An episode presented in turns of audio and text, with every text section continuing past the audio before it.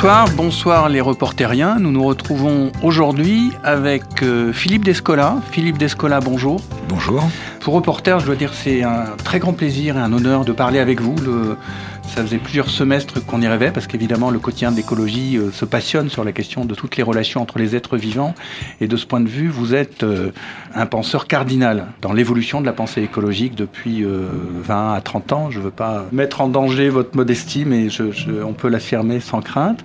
Vous êtes, pour ceux qui ne vous connaissent pas, un anthropologue ethnologue, ethnographe, je ne sais pas si vous nous expliquerez les différences, mais vous êtes dans cette euh, démarche. Et euh, jeune étudiant, euh, dans les années 1970, vous êtes parti au fin fond de l'Amazonie, dirait-on, entre l'Équateur et le Pérou, à la découverte des hachuars. Et à partir de là, vous avez passé euh, deux à trois ans, en plusieurs séjours de plusieurs mois, euh, d'immersion profonde. Et c'est là que quelque part tout est né. Mais peut-être c'est mieux que vous nous le racontiez rapidement. Comment vous avez été plongé dans ce milieu? Comment vous avez vécu? Qu'est-ce qui s'est passé? Alors je suis parti parce que j'avais de l'intérêt déjà au départ pour la façon dont les sociétés entretiennent des liens de diverses sortes avec leur environnement. Et il m'avait semblé que pour euh, étudier cela d'une façon très complète, minutieuse, séjourner au sein d'une société qui euh, avait eu peu de contact avec le monde extérieur, puisque les premiers contacts pacifiques, euh, les Hatchoirs les ont entretenus avec quelques missionnaires à la périphérie de leur territoire à la fin euh, des années 60, garantissait que euh, je pourrais observer un système que j'appelais alors de socialisation de la nature, qui n'avait pas été trop affecté par euh, l'économie de plantation, le capitalisme marchand et toutes les formes un peu dévastatrices d'utilisation des forêts tropicales que l'on connaît à l'heure actuelle. Et pourquoi est-ce que l'Amazonie m'intéressait? Parce que il y a euh, dans les descriptions que l'on donne des rapports que les Indiens des basses terres d'Amérique du Sud, disons, entretiennent avec euh, la forêt, une sorte de constante euh, qu'on dénote dès les premiers chroniqueurs du XVIe siècle et qui insiste sur deux choses simultanées. D'une part, ces gens-là n'ont pas d'existence sociale, euh, ils n'ont aucun des, euh, ils, ils, sont sans foi, sans loi, sans roi, comme on disait à, l'époque. C'est-à-dire, ils n'ont pas de religion, ils n'ont pas de temple, ils n'ont pas de ville, ils n'ont pas de même de village quelquefois. Et puis, euh, en même temps, ils sont euh, suradaptés à la nature. J'emploie un terme moderne en quelque mm. sorte, mais l'idée est bien celui-là. Ce sont des sortes de prolongements euh, de la nature. Buffon parle d'automates impuissants, des animaux du second rang, enfin des, des termes assez dépréciatifs qui soulignent justement cet aspect de suradaptation qui prend plusieurs formes. Une forme positive qui est, au fond, c'est des gens vivent. en Bolt disait des Indiens Warao du delta de l'Orénoque qui sont comme des abeilles euh, qui butinent le palmier, euh, qui est le Mauricia flexuosa, dont on extrait une fécule. Et donc ils vivent de ça comme des insectes butineurs en quelque sorte. C'est une vision des êtres libres, mais quelque part déterminés, qui n'avaient pas de conscience Qui n'avaient pas de conscience de transformer la nature, qui étaient au fond suradaptés encore une fois à la nature, ou bien des êtres véritablement primitifs, parce qu'ils étaient euh, naturalisés, c'était des peuples naturels, hmm. et l'un des indice de cette hyper-sauvagerie, en quelque sorte, c'était le cannibalisme. Et donc ces deux aspects, hein, le fait qu'ils n'avaient pas d'institution visible d'une part et d'autre part qu'ils étaient suradaptés à la nature, c'est quelque chose qui vient comme un leitmotiv depuis le XVIe siècle jusqu'au XXe et euh, qui évidemment pose des questions quand on s'intéresse au rapport que des sociétés entretiennent avec leur environnement. Qu'est-ce que ça veut dire euh, Où est le social Où est la médiation sociale dans un tel système? Et donc c'est euh, aiguillonné par cette espèce de contradiction hein, que les chroniqueurs et les proto-ethnographes, puis les premiers ethnologues avaient mis en avant, que j'étais en Amazonie avec l'idée qu'au fond, peut-être que s'ils n'avaient pas d'institution sociale immédiatement visible, c'était pour l'essentiel parce que ils avaient étendu les limites de la société bien au-delà euh, du monde des humains. Et vous l'avez euh, découvert euh, Alors c'était un vague pressentiment, mais vous savez l'enquête ethnographique, surtout dans une société de ce type-là, dont on ne parle pas la langue au, départ, parce que euh, lorsque ma femme et moi, Anne-Christine Taylor, euh, sommes arrivés, il y avait un jeune homme qui parlait quelques mots d'espagnol, et c'est tout. Euh, bah, c'est une langue euh, qui n'est pas enseignée, euh, et donc il faut l'apprendre sur le tas. Et ça n'est que très progressivement que l'on se rend compte de ce qui se passe. Et lorsque nous avons commencé à comprendre ce qui se passait, c'était au fond, lorsque nous avons évidemment discuté avec les gens de l'interprétation, par exemple, qu'ils donnaient à leurs rêves. C'est assez commun dans bien des régions du monde où avant le lever du jour, les gens se réunissent autour des feux, il fait un peu frais, et où euh, on va euh, discuter des rêves de la nuit pour euh, décider euh, des choses que l'on va faire dans la journée. Donc une sorte d'oniromancie. Euh, oniromancie Une oniromancie, c'est-à-dire l'interprétation des rêves, hein, qui se fait avec des, des, des, inversions classiques. C'est des dispositifs qui sont bien connus. Hein, c'est-à-dire que si vous rêvez à des humains qui vous agressent, c'est une société guerrière, donc c'est pas une chose qui est complètement inattendue. c'est un bon signe pour aller à la chasse.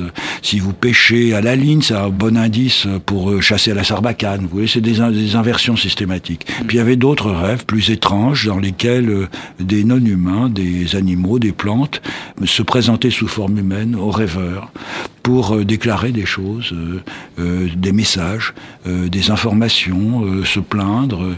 J'étais un peu perdu parce que autant l'oniromancie est quelque chose de classique, autant l'idée que un singe ou un plant de manioc va venir sous forme humaine pendant la nuit déclarer quelque chose au rêveur était plus étonnant. Qu'est-ce qu'il pouvait déclarer? Qu'est-ce que peut eh dire le manioc? Eh bien, le manioc, j'ai un exemple que je prends souvent parce que c'est l'un des premiers qui m'a beaucoup frappé. Donc c'est une femme qui dit qu'une jeune femme pendant la nuit est venue la voir. L'idée du rêve, hein, c'est simple, c'est classique dans de très nombreuses cultures. C'est euh, l'âme qui se débarrasse des contraintes corporelles et qui euh, entretient des rapports avec d'autres âmes qui sont également libérées des contraintes corporelles et qui s'expriment dans une langue universelle qui est en fait la langue euh, hachoir et qui permet donc d'aller au-delà des barrières de la communication qui rend difficile le fait de parler pour une femme un, un plan de par exemple. Encore que c'est possible, je reviendrai dessus. Donc une jeune femme qui dit voilà, euh, tu as cherché à m'empoisonner. Et euh, comment, euh, pourquoi, etc. Simplement parce que j'étais planté très près d'une plante qui est utilisée dans la région pour modifier la tension superficielle de l'eau et priver les poissons d'oxygène. Donc c'est pas vraiment un poison. C'est-à-dire que ça n'a pas d'effet sur la rivière à long terme, mais ça asphyxie les poissons. Donc euh, cette plante est toxique, néanmoins, et notamment si on la consomme, on, peut mourir. C'est d'ailleurs une plante qu'on utilise pour se suicider. Mais euh, la jeune femme disait, voilà, tu m'as planté tout près de cette plante-là, tu as cherché à m'empoisonner. Hmm. Et donc effectivement, la question est pourquoi est-ce qu'elle dit ça? Pourquoi est-ce qu'elle apparaît sous forme humaine, etc. Et ben parce que les plantes et les animaux se voient comme des humains. Et donc lorsqu'ils viennent euh, nous parler, ils adoptent une forme humaine pour communiquer avec nous. Mais ça veut dire que la femme savait qu'elle avait mal agi, entre guillemets, avec ce manioc Ou est-ce que vous pensez que, que, le manioc, euh, l'être manioc, est vraiment venu visiter sa sœur humaine pour lui dire... Euh, ça, c'est une interprétation qui est difficile de donner. Hein. Je, je, ne sais pas. On peut supposer qu'en effet, elle avait soupçonné à un moment ou à un autre qu'elle avait planté ces plants de manioc trop près des plants de barbasco, comme on appelle cette plante dans toute cette région, et que c'est apparu au fond euh, dans, sous la forme d'un rêve. Donc c'est ce genre de rêve qui effectivement euh, met la puce à l'oreille, puisque les non-humains y paraissent euh, comme des sujets analogues aux humains, en mesure de communiquer avec eux, et cette communication prend aussi une autre forme, ce que j'évoquais tout à l'heure, ce sont des incantations magiques qui sont chantées par euh, les humains et adressées soit à d'autres humains mais distants dans l'espace, et qui s'adressent directement à l'âme de ces humains, soit à des non-humains. La difficulté évidemment pour un ethnologue, c'est que ces euh, incantations sont chantées mentalement, donc on ne voit pas quand les gens chantent. Et en fait, nous sommes aperçus, Anne-Christine Taylor et moi, que les Achuars au fond, maintenait en permanence une sorte de fil de communication avec des interlocuteurs humains et non humains par l'intermédiaire de ces incantations magiques. Et c'est que lorsque nous avons commencé à comprendre ça et à recueillir ces chants que nous avons traduits et discuté avec les que nous avons compris aussi que les non-humains étaient tout sauf la nature. C'était des partenaires sociaux euh, qui n'étaient pas euh, divinisés, sacralisés, hein, puisqu'on les chassait, euh, on les mangeait, les plantes comme les animaux. Mais néanmoins, ils étaient dotés d'une dignité qui permettait l'intersubjectivité précisément, une communication de sujet à sujet.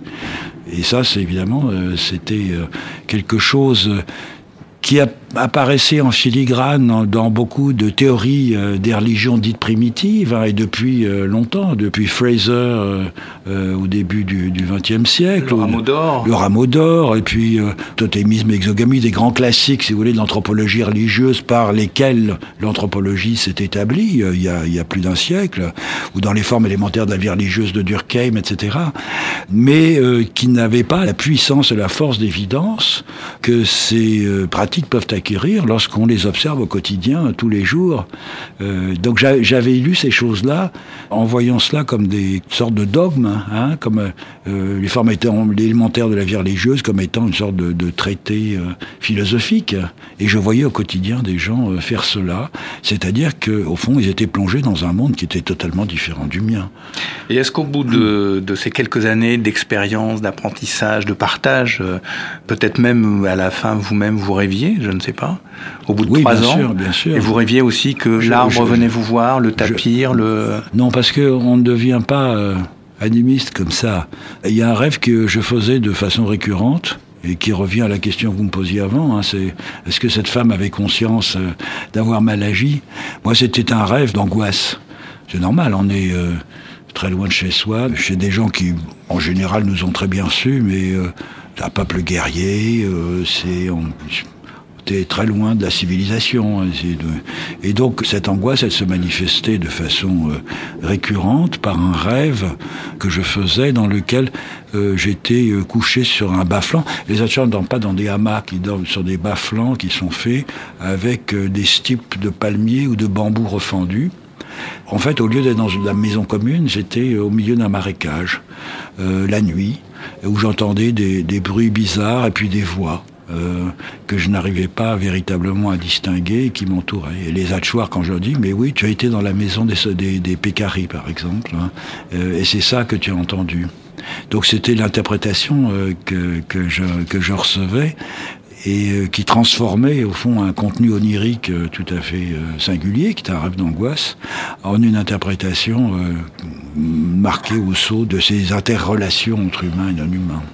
Est-ce que, après avoir vécu euh, ces expériences très fortes, y avoir réfléchi des décennies, être tourné quelquefois, je crois, sur le terrain, vous pensez maintenant que, puisque euh, le rêve est le voyage de l'âme, que ces âmes finalement communiquent dans le rêve et, se parlent les unes les autres, quelle que soit leur forme corporelle, que euh, le manioc, l'arbre, la rivière, le pécari ont des âmes et parlent vraiment? Je ne dirais pas comme ça. Je dirais que euh, l'attention que chaque être vivant requiert, le soin euh, qui est nécessaire pour le maintenir en vie. C'est le cas dans un jardin. Hein. Les, jardins euh, des Hatchoirs, c'est une cinquantaine d'espèces cultivées, à peu près autant d'espèces sylvestres transplantées avec euh, de très nombreuses variétés pour les espèces cultivées. C'est donc des écosystèmes d'une grande complexité. Donc c'est un petit monde. Et ce petit monde, il a des relations euh, quasiment sociales. C'est-à-dire qu'il y a des espèces qui cohabitent bien, d'autres, euh, le manioc et le barbasco, qui cohabitent mal, etc. Et donc le fait que tous ces êtres soient installés dans un, un, lieu qui a été choisi par les humains pour se substituer à la forêt, permet de penser, non pas que le manioc a une âme, parce que c'est au fond c'est une traduction, euh, d'ailleurs même que les Hatchoirs, c'est la doxa, c'est-à-dire c'est la, c'est la formule la plus classique. Oui, le manioc a une âme. Alors je faisais des enquêtes classiques, hein, comme les ethnologues. Est-ce que le papayer a une âme? Alors on me disait, mais pourquoi est-ce qu'il donc est-ce qu'il le papayer aurait une âme? Effectivement, pourquoi est-ce que le manioc en a et pas euh, le papayer? Euh, Donc c'est une façon de traduire l'idée que les non-humains sont animés par euh, une intention des projets, des buts peut-être, qui les font euh, entrer en communication les uns avec les autres, et de ce fait qui permet aussi la communication entre humains et non-humains. Donc c'est ça qu'on traduit par l'âme au fond, ou par subjectivité, c'est-à-dire ce sont des, êtres qui ne diffèrent pas tant de nous par ses euh, capacités, par sa disposition euh, à établir des relations, que par des atouts physiques qui leur sont particuliers. C'est comme ça que j'ai développé l'idée de, de, de l'animisme, au fond, c'est-à-dire l'idée que les non-humains, pour les Atchouars, mais aussi pour d'autres sociétés, d'autres collectifs à la surface de la Terre, ont des euh, dispositions physiques qui euh, les font vivre dans un monde qui leur est propre. Lorsque j'ai commencé à comprendre ça, ça m'avait amusé parce que ça correspond à l'idée que le grand euh, biologiste, éthologue euh, Jacob von Uxküll a développé, hein, que chaque espèce, au fond, euh, vit dans un monde singulier qui est fondé sur sa capacité à capter et à utiliser, du fait de sa biologie propre, des éléments de sa niche écologique. Mais alors que chez euh, von Uxküll, chaque espèce, au fond, vit dans une bulle, euh, chez les Atchoirs ou chez les animistes, euh, la communication est rendue possible par cette espèce de langue universelle qui est le dialogue des âmes, alors que chaque espèce forme une un collectif tout à fait singulier. Alors, Frédéric mmh. a été demandé, la nature a-t-elle une conscience? À divers euh, amis du Grand Contrôle. Donc, euh, en prolongement de ce que vous venez de dire, la nature a-t-elle une conscience? Alors, je ne sais pas si les Parisiens et les Parisiennes sont animistes ou pas, mais euh, je vais vous demander d'écouter et on va rebondir. La nature a-t-elle une conscience? Moi, j'imagine, en tout cas, dans, dans mon imaginaire, que la nature a une conscience. Parce que la nature respire, la nature vit, la nature grandit.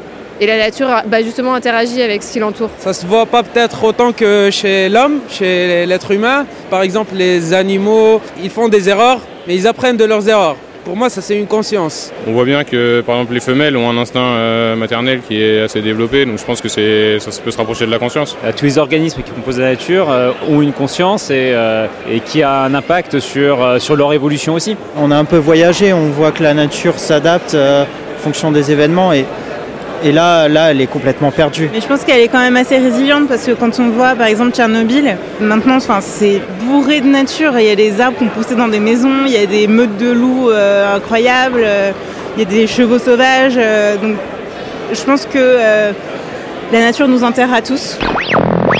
Philippe Descola, alors que vous fait réagir Je trouve que c'est très intéressant parce que la question au départ était je ne sais pas comment la qualifier, un peu déséquilibré. La nature a une conscience, euh, ça renvoie au fond euh, à des interprétations romantiques. Parce que la nature, c'est une abstraction. Euh, c'est la marâtre ou c'est la bonne mère ou c'est des choses comme ça. la nature, je n'ai cessé d'essayer de le dire et de le montrer au fil des 30 dernières années. La nature, ça n'existe pas. La nature, c'est un concept. La nature, c'est une abstraction. Euh, c'est une façon d'établir une distance entre les humains et les non-humains qui est née euh, par toute une série de processus de décantation successifs, euh, de la rencontre de la philosophie grecque et de la transcendance des, des, monothéismes, qui s'est ensuite solidifié, qui a pris sa forme définitive sans doute avec la révolution scientifique, qui en est un effet si vous voulez. Donc c'est un dispositif métaphysique.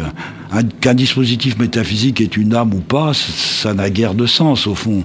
Euh, c'est un dispositif métaphysique que l'Occident, euh, les Européens ont inventé euh, pour mettre en avant cette idée de la distanciation progressive des humains vis-à-vis -vis du monde, un monde qui devient un système de ressources, un domaine à explorer, dont on essaye de comprendre les lois etc., etc.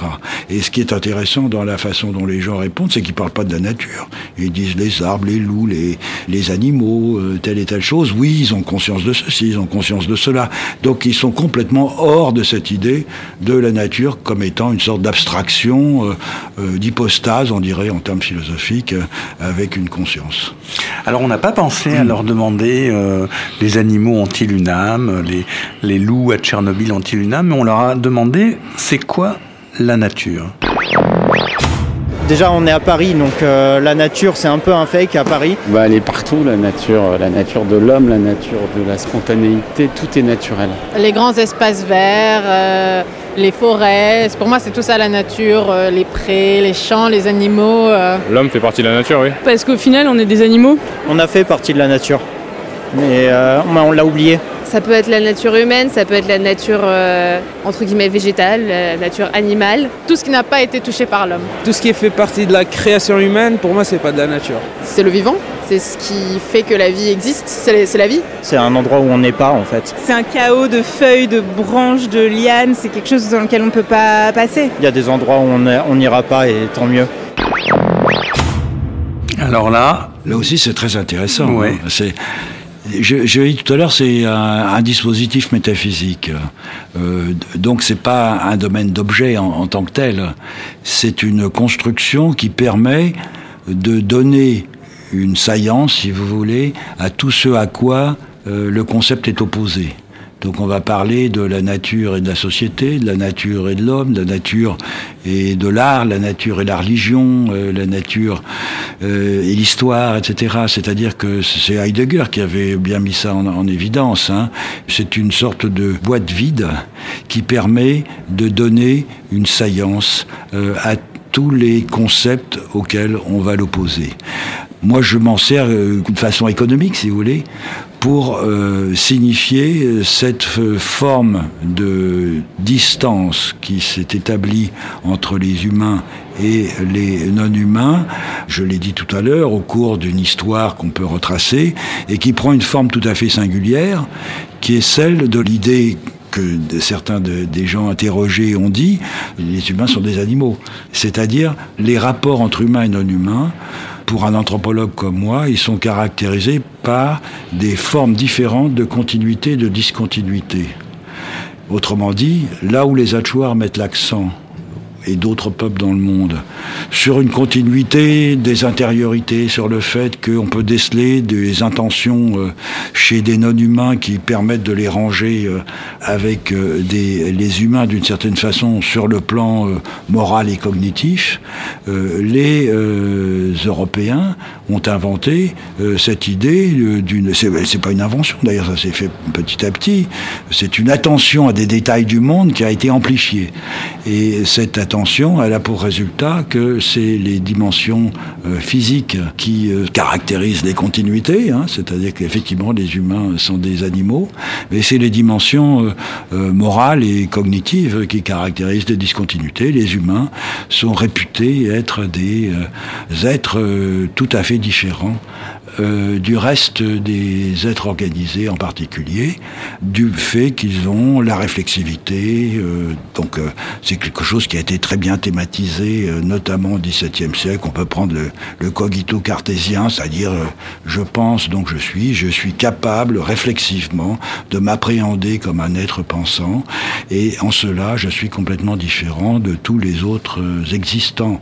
On voit ça dans les dans les dans les discussions qu'il y a au XVIIe siècle chez les philosophes euh, sur les animaux parleurs, en particulier les perroquets. euh, ils sont pas considérés comme euh, ayant des dispositions humaines parce que bien qu'ils parlent, en fait, euh, ils sont incapables d'avoir la liberté de créer des langues dont les humains sont crédités.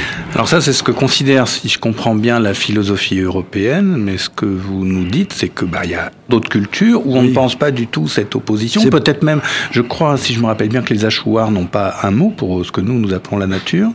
Ils vont pas donc avoir cette idée de différenciation entre l'humain et sa réflectivité, sa, subjectivité et les autres êtres du vivant. Non seulement les Hatchers n'ont pas de terme pour désigner la nature, mais c'est euh, un terme qui euh, est quasiment euh, introuvable euh, ailleurs que dans les langues européennes, c'est-à-dire dans le double héritage euh, du natura latin et de la physis grecque, de la physique, de, de l'univers matériel. Euh, hors de ces, de ces langues européennes, on ne trouve pas d'équivalent euh, disons, y compris dans des grandes civilisations, en japonais, en chinois, euh, et bien évidemment dans la plupart des autres langues. Donc c'est pour ça que je dis que c'est un dispositif métaphysique qui est tout à fait propre à l'Europe et qui pose le problème quand on parle de nature que pour décrire d'autres réalités, exotiques disons, ou pour des peuples non modernes, euh, d'importer des catégories et donc des formes de pensée, des formes d'agir des modalités d'interaction avec les non-humains qui sont qui ont été proprement dessinées par euh, la, notre expérience historique à nous euh, Européens. Donc le rôle de l'anthropologue, précisément, c'est de remettre en question ces évidences euh, du fait de l'expérience qu'il a, euh, d'autres manières de dire, de penser, de faire, etc. Et alors, qu'est-ce que vous pensez de cette hmm. formule que bah, je dois dire j'emploie assez souvent quand j'interviens en public, c'est de dire ce que nous, occidentaux, appelons la nature? Oui, c'est pas une mauvaise formule.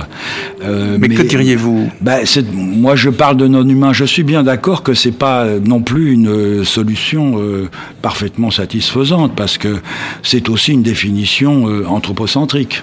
Quand on parle de non-humain, on définit par ce qui est privé de la qualité d'humain. Hein. Et c'est un monde assez vaste en plus. Euh, mais je pense que c'est préférable d'utiliser une expression comme celle-là, qui n'est pas tout à fait satisfaisante, que de parler de nature, parce que là, véritablement, on fait rentrer dans notre univers métaphysique, épistémologique, dans notre ontologie spécifique, euh, tous les autres, et donc on les dépossède au fond de l'originalité par laquelle ils constituent le mobilier qui peuple leur monde. Et donc de ce point de vue-là, je pense qu'il faut utiliser cette notion de nature avec beaucoup de précaution, euh, même si euh, précisément elle est, euh, elle est attirante du fait de son flou même. Hein. Vous arrivez à ne pas utiliser le mot nature J'essaie. C'est très difficile. Bah, vous savez, j'ai intitulé de ma chaire au Collège de France Anthropologie de la nature. ça a pris la suite d'une maîtrise de conférence à l'école des hautes études il y a très longtemps et que j'avais appelé déjà Anthropologie de la nature. Mais si j'ai fait cela, c'était justement pour mettre l'accent sur une contradiction évidente. Euh, comment peut-il y avoir une anthropologie euh, d'un monde où les humains ne sont pas présents?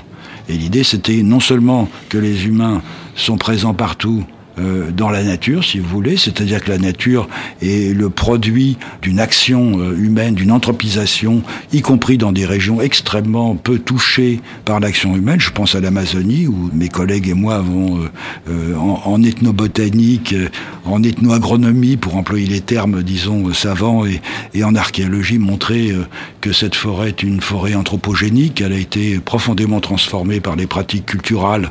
Que donc l'Amazonie, c'est pas une forêt vierge du tout, simplement un endroit qui, bien sûr, euh, lorsque les premiers Amérindiens euh, ont commencé à peupler l'Amazonie, euh, il y a peut-être 12 000 ans, ils ont trouvé un matériel végétal qui était présent, mais la pratique de l'horticulture sur brûlis, la domestication des, des, des, plantes et puis l'horticulture sur brûlis a profondément transformé ce matériel végétal et a transformé la composition floristique de la forêt. C'est-à-dire qu'on a une biodiversité très élevée, mais une biodiversité de plantes qui qui sont utiles à l'homme. Et ça, c'est quelque chose de tout à fait singulier. Donc la nature, au sens de la nature, comme espace vierge, en quelque sorte, dans lequel des humains vont essayer de trouver leur subsistance, n'a aucun sens. Là, ce sont des humains, et c'est la même chose partout ailleurs, hein, qui euh, construisent une niche, un milieu de vie euh, au fil du temps, et pas de façon intentionnelle d'ailleurs. Mmh. Euh, quelquefois, cette artificialité, si on veut dire, de la forêt est reflétée euh, euh, d'une façon singulière. Chez les Hatchoirs, les, la forêt est, est, une plantation. Et vue comme une plantation, mais c'est la plantation d'un esprit.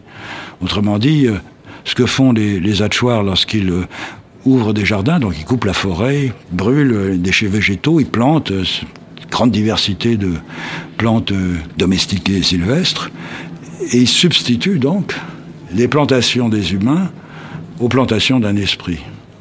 Et puis quand, au bout de quelques années, on abandonne la forêt, c'est la plantation des esprits qui va regagner euh, sur la plantation des humains. Mais c'est les esprits qui plantent ou est-ce que c'est les plantes elles-mêmes qui ont un Non, c'est les, les, esprits. Les esprits. Alors c'est pas le détail exact des opérations que les esprits mènent n'est pas n'est pas mentionné, mais c'est pour euh, souligner le fait euh, important que dans un cas pareil, l'opposition entre sauvage et domestique n'a pas plus de sens que l'opposition entre nature et société.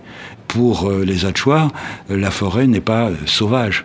La forêt, c'est une plantation, et donc elle est travaillée par des non-humains, euh, mais elle n'est pas un endroit vierge, si vous voulez. Alors, dans les interviews de, personnes qu'on a écoutées tout à l'heure, il y avait à propos de la nature a-t-elle une conscience La dernière jeune femme, je crois, citait l'exemple de Tchernobyl. Hmm. Il disait Tchernobyl, bah, c'est là que la nature est revenue les loups, les plantes, la forêt, c'est pour l'essentiel exact, elle a raison, même s'il y a des taux de radioactivité et, diverses déformations qui sont tout sauf négligeables.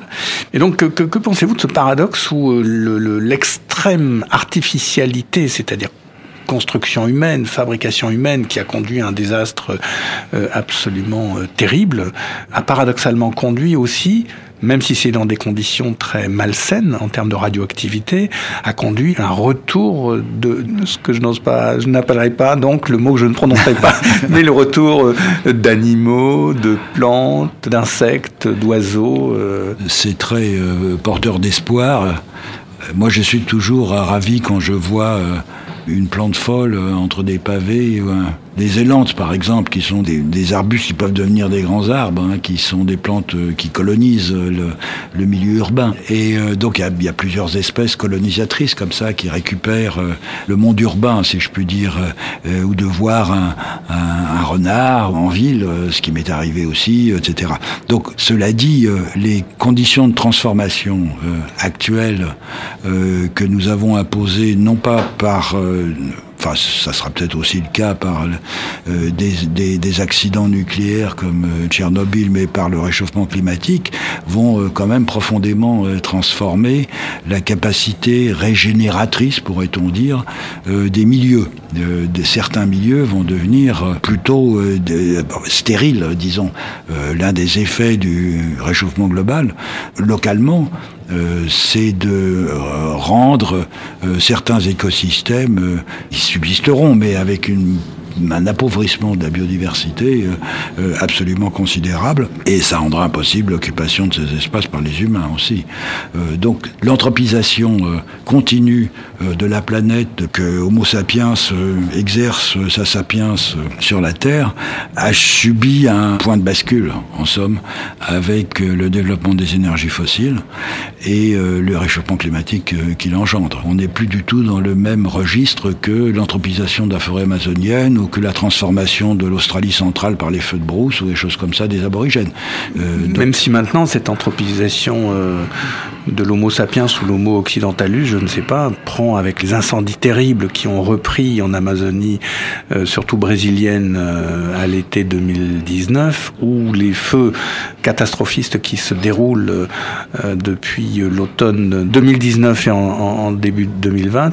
Et alors, sur aussi quelque part deux de vos territoires d'intérêt euh, expérimental ou, intellectuel, euh, qui a été les, les hachoirs et les peuples d'Amazonie, et puis aussi l'Australie, dont vous écrivez un, autre endroit que c'est aussi une source d'inspiration de toute l'anthropologie.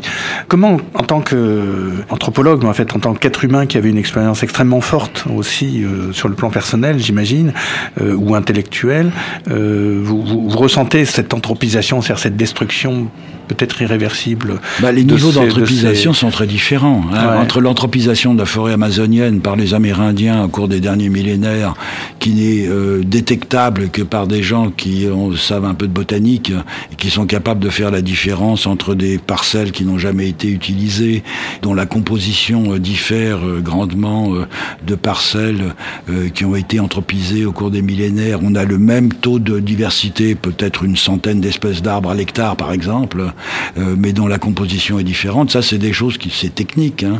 Et puis le défrichement systématique euh, par les milices des grands propriétaires terriens, par le feu, pour euh, ouvrir des pâturages qui vont ensuite devenir des plantations de palme à huile ou de cacao.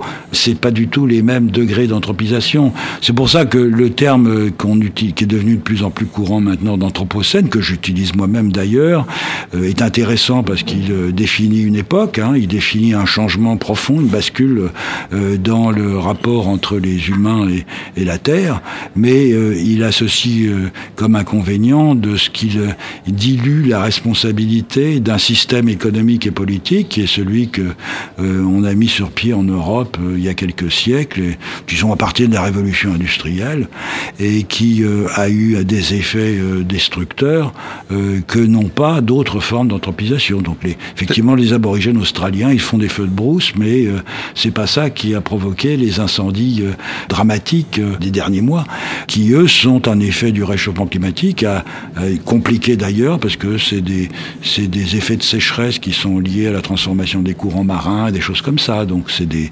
des effets qui ne sont pas directement liés comme au Brésil. C'est pour ça que c'est des méga feux dans l'un dans l'un et l'autre cas, mais dont les causes sont différentes. Mais tous les deux évidemment anthropiques, mais anthropiques de façon différente.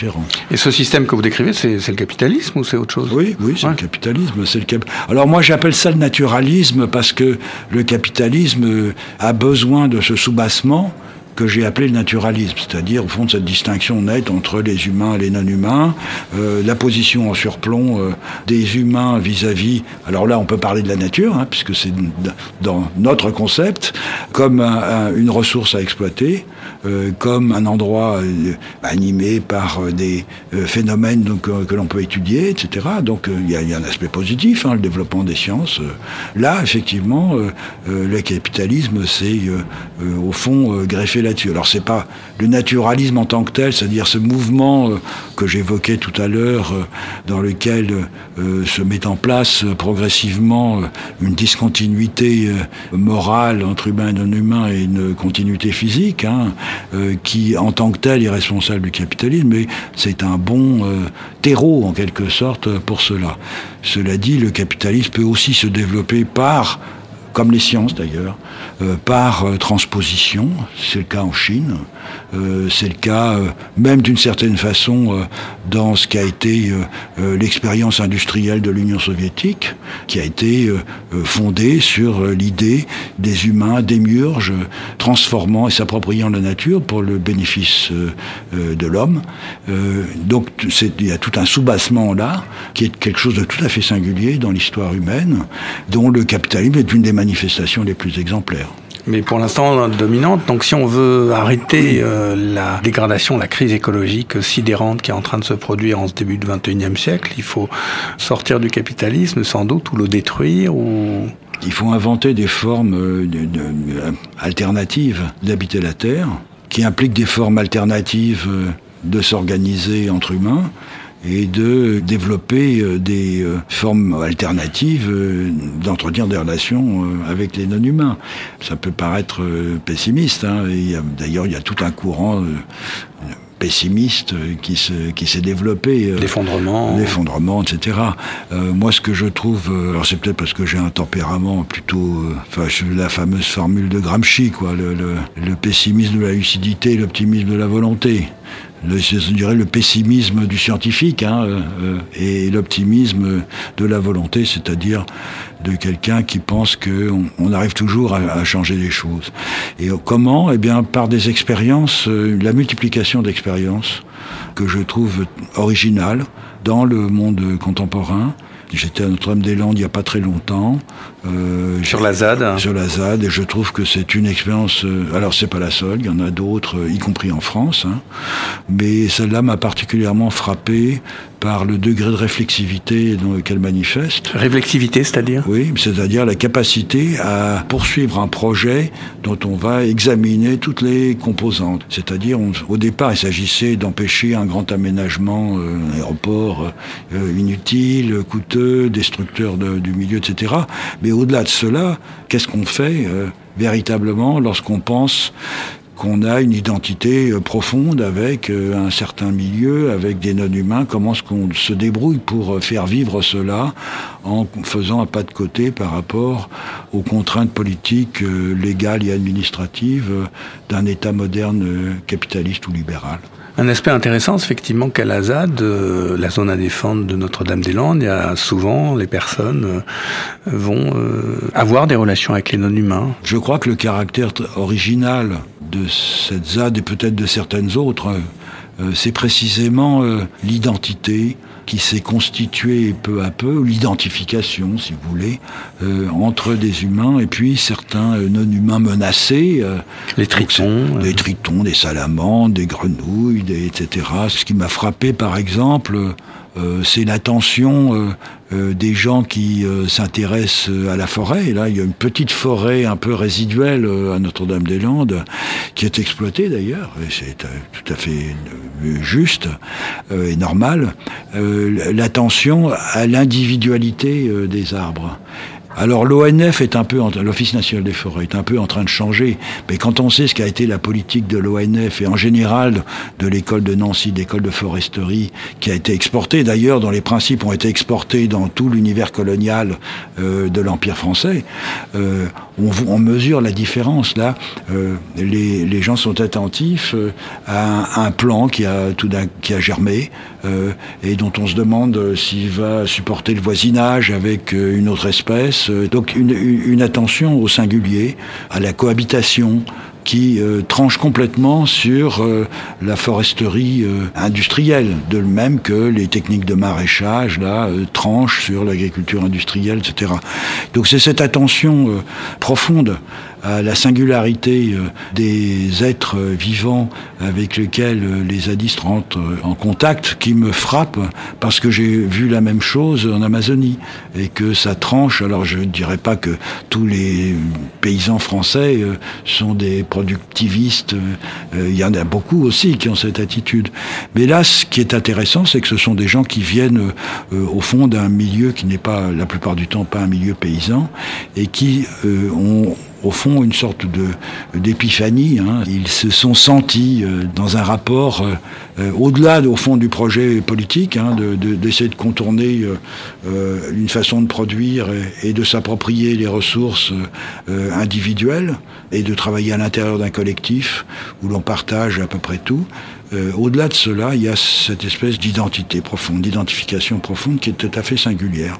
Euh. C'est l'optimisme. Nous pouvons tous euh, devenir des hachuards comme. On ne peut pas devenir des hachuards. Mais moi, je, suis resté très longtemps. Je parle leur langue, mais je ne suis pas. Je veux dire par là, on peut devenir des humains qui. On peut devenir des humains. On peut devenir des humains un peu différents de ce que nous avons été ou de ce que nous sommes. Au fond, l'un des mérites de l'anthropologie, peut-être, c'est de faire découvrir non pas des modèles alternatifs, mais des façons alternatives de vivre, qui eux-mêmes sont des stimulations euh, pour essayer de nous transformer nous-mêmes. Philippe Descola, merci, merci beaucoup d'être venu avec les reporteriens. Vous avez une œuvre abondante pour les lecteurs et lectrices qui voudront euh, vous suivre ou aller plus loin. Euh, la thèse que vous venez de rééditer, qui s'appelle La nature domestique euh, à la Maison des sciences de l'homme. Peut-être les lances du crépuscule sont-ils plus accessibles en collection Terre humaine. Et puis moi je recommande un, un petit livre qui explique très bien et très... c'est moins imposant que La nature domestique qui fait quand même c'est une thèse. Voilà, c'est une thèse et je crois quand même la, les lances du, du, du crépuscule font bien euh, quelques centaines de pages. Mais ce petit livre, L'écologie des autres et l'anthropologie et la question de la nature, mm. est vraiment une, une, synthèse très accessible. C'est aux, aux éditions Quae, Q-U-A-E. Je recommande aux, aux, auditeurs et aux auditrices, comme on dit. Merci beaucoup, Philippe Descola. Merci de votre invitation.